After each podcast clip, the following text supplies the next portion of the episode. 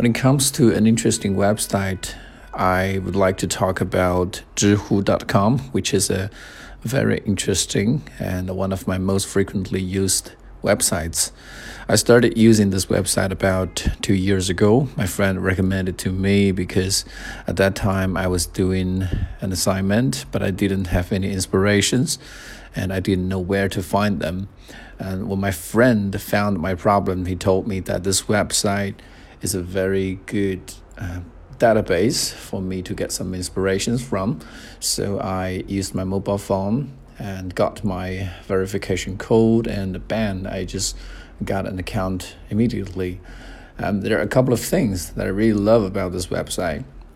First of all, it's a knowledge sharing website, which means that there are not a lot of entertainment elements, unlike some other social media websites like Weibo and WeChat. People are just sharing fun things, not a lot of um, the contents related to knowledge.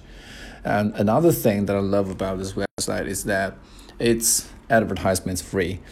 Um, I mean, nowadays, when you uh, serve you know other websites you will always encounter some advertisements selling their products but in this website if you um, you know promote your products or services um, you know but the website is going to get rid of your account very quickly um, i think um, it meant to encourage people uh, to share knowledge instead of other you know junk information in this website.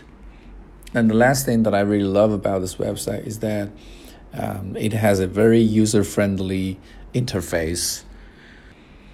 The main color is just white and blue, and uh, there are not a lot of fancy flashes and pictures, which would probably distract your attention, uh, so that you can always focus on the words, the content itself. Um, that's one of the most interesting websites that I know.